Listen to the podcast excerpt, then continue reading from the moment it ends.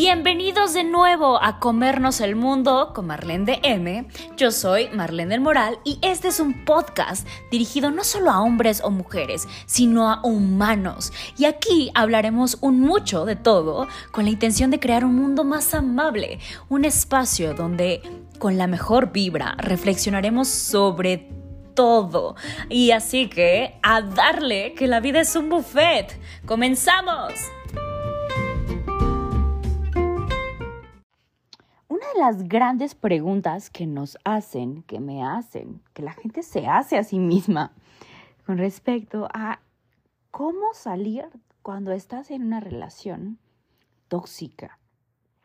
Dicen las estadísticas que más o menos el 70% de las personas reconocen o sienten que han estado en una relación tóxica.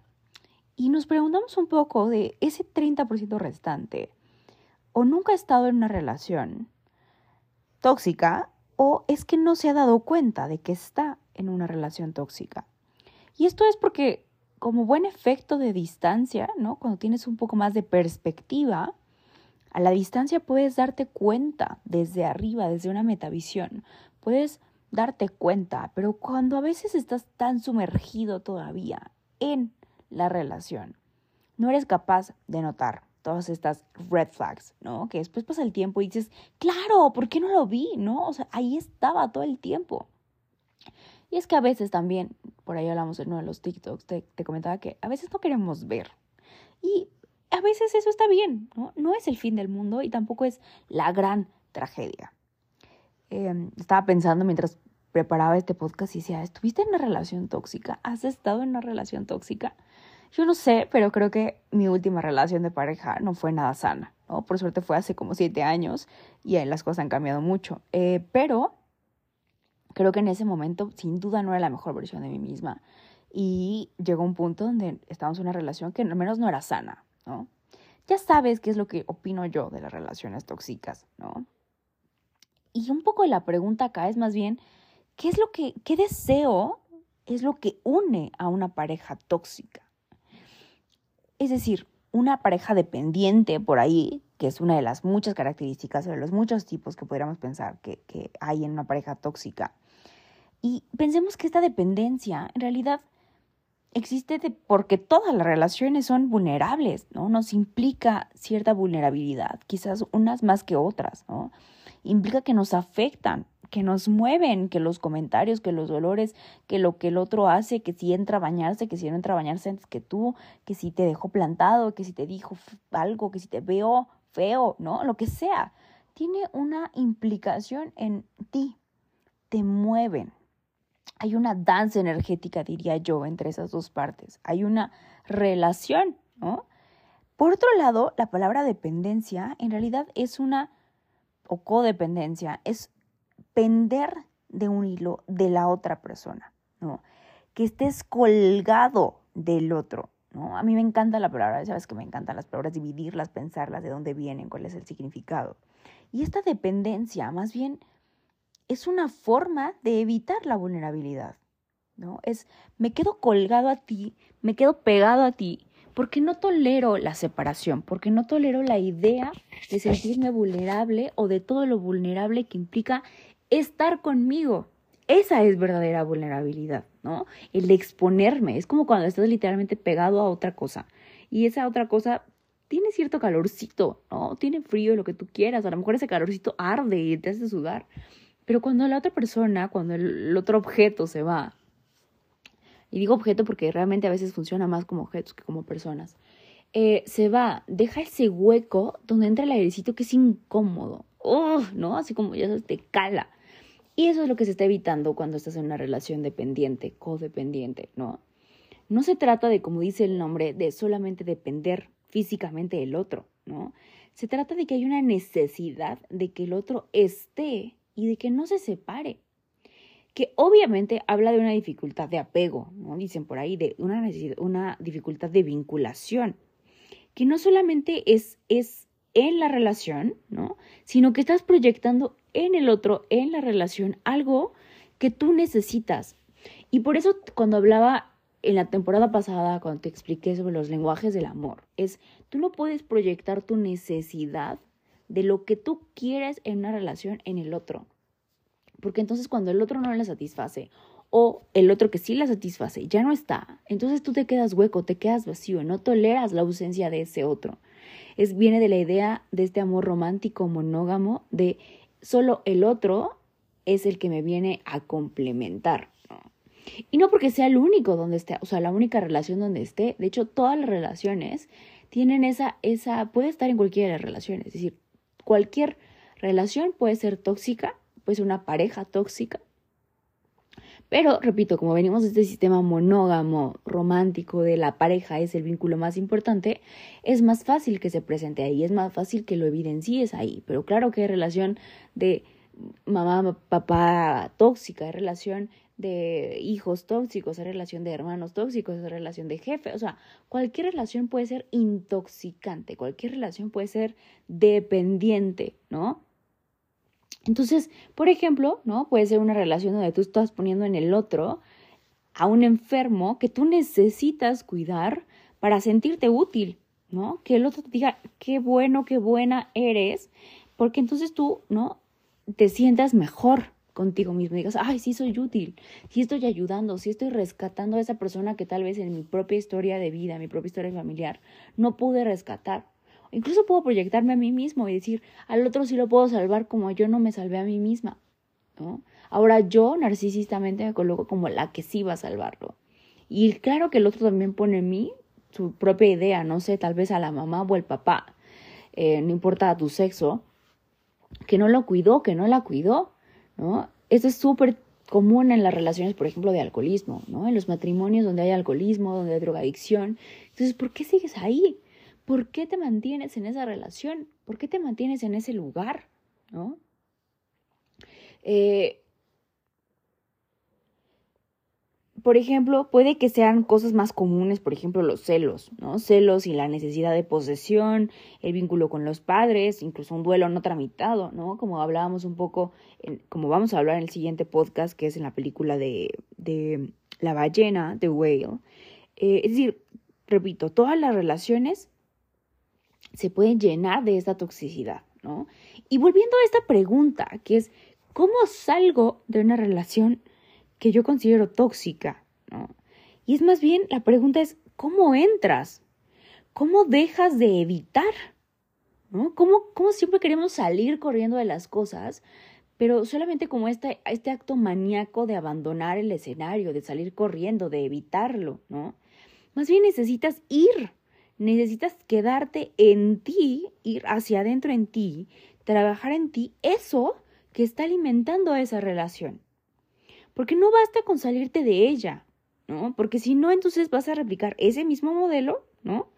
Eh, en otra relación. Y eso es lo que pasa cuando no, no trabajas tus vinculaciones, no trabajas tus, tus, tus vicios, ¿no? Eh, iba a decir vínculos, pero lo que se me ocurrió fue vicios, así que no fue un error. Eh, y entonces vas replicando ese modelo relacional en todas tus vinculaciones, en todas tus relaciones, ¿no? Entonces solamente sustituyes a una persona por otra y como tú eres el mismo, pues todo sigue igual, obviamente, ¿no? Entonces de repente pensamos que lo opuesto de la presencia es la ausencia, pero en esa ausencia también estás, estás negando al otro, estás quitándolo, estás cortándolo de golpe, de tajo, ¿no? Sino más bien la la, la ausencia, digamos, lo opuesto de esa ausencia sería la distancia, ¿no? El poder vivir con el otro a la distancia, ¿no? Es decir, cómo mantener esa sana distancia física, emocional, relacional con el otro, donde no te, no te afecte, no me gusta la palabra porque es como no te importe, donde no te, donde no te intoxique, quizá, ¿no? Entonces, pocas son las que, que tienen que ver realmente con, con la relación de el otro, ¿no? Pero por ese, puede ser, por ejemplo, poner en ti la necesidad de control, de menosprecio, ¿no? Donde el otro eh, constantemente te esté diciendo, es que eres pésimo, es que eres súper mala, es que siempre lo haces todo mal. Eh, y tú te enganches desde el dolor, desde tu herida no trabajada. Por ejemplo, lo que se conoce socialmente como el perverso narcisista, comillas, comillas, que ya hemos hablado de eso, ¿no? Que es este, este vínculo, esta relación, ese tipo de personas que buscan constantemente devaluarte a ti para sentirse mejor con ellos mismos, ¿no? Entonces creemos que, que es el otro que necesita de, de, de, ti para devaluarte, pero también eres tú que constantemente te enganchas desde tu herida, desde tu dolor, desde tu sensación previa a esta persona de insuficiencia.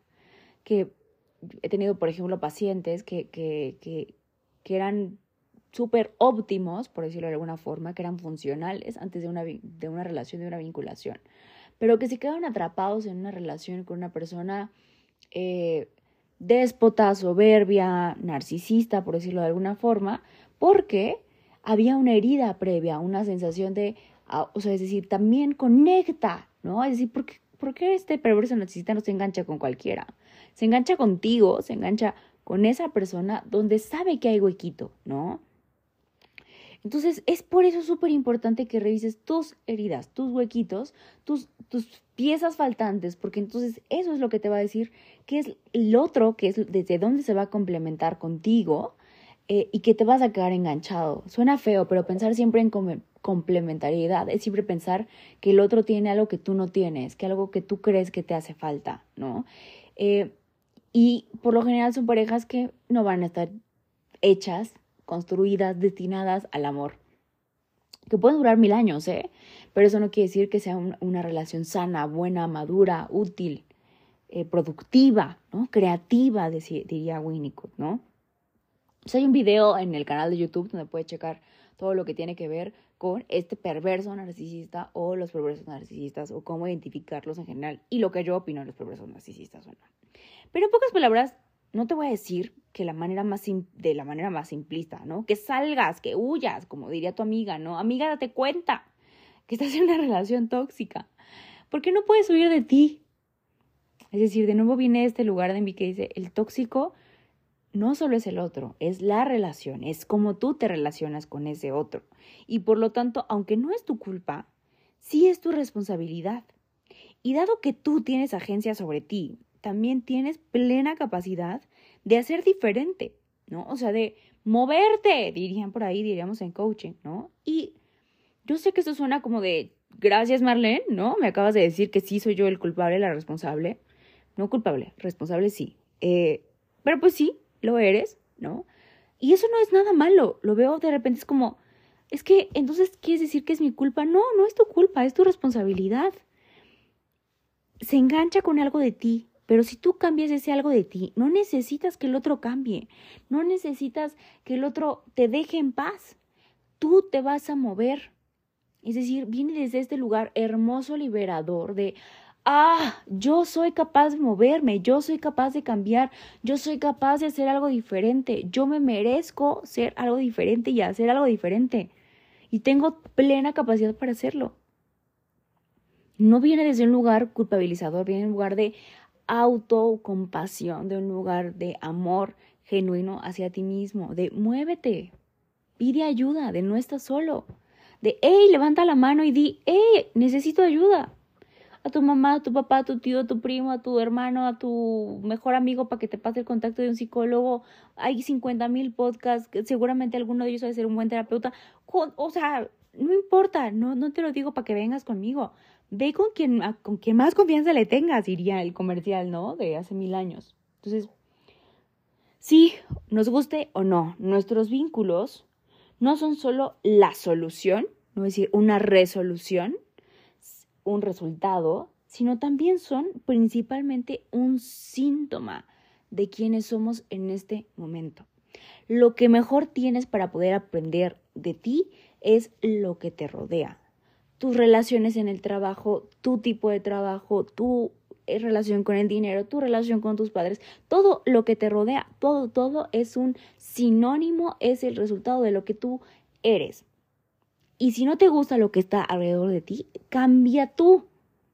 Cambia tú. Sintonízate contigo, con eso que realmente sí eres. Y recuerda seguirnos en nuestras redes oficiales en Instagram, arroba marlendm, así como está escrito aquí, arroba marlen.dm, arroba haz luz en el mundo, en Facebook igual y en YouTube igual. Que tengas un hermoso, hermoso día y no te pierdas nuestro siguiente episodio que estará increíble. Y recuerda que en Instagram tenemos todas las semanas los retos de la semana y cada día tiene un hashtag diferente, así que no te lo pierdas. Checa las historias que ahí es donde pasa lo verdaderamente bueno. ¡A comernos el mundo!